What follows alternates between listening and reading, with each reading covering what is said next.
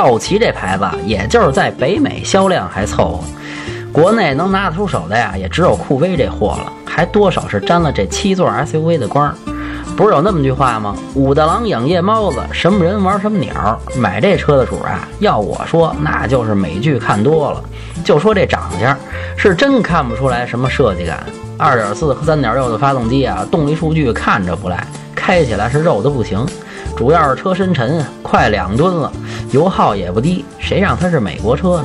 另外，酷威全系不给配氙灯，您要是嫌暗呀，还得自己个儿换去。三点六的四驱是多片式离合器的，不给您推荐。这货呀，本来看着也不像 SUV，充其量是个 Cross 混搭的玩意儿。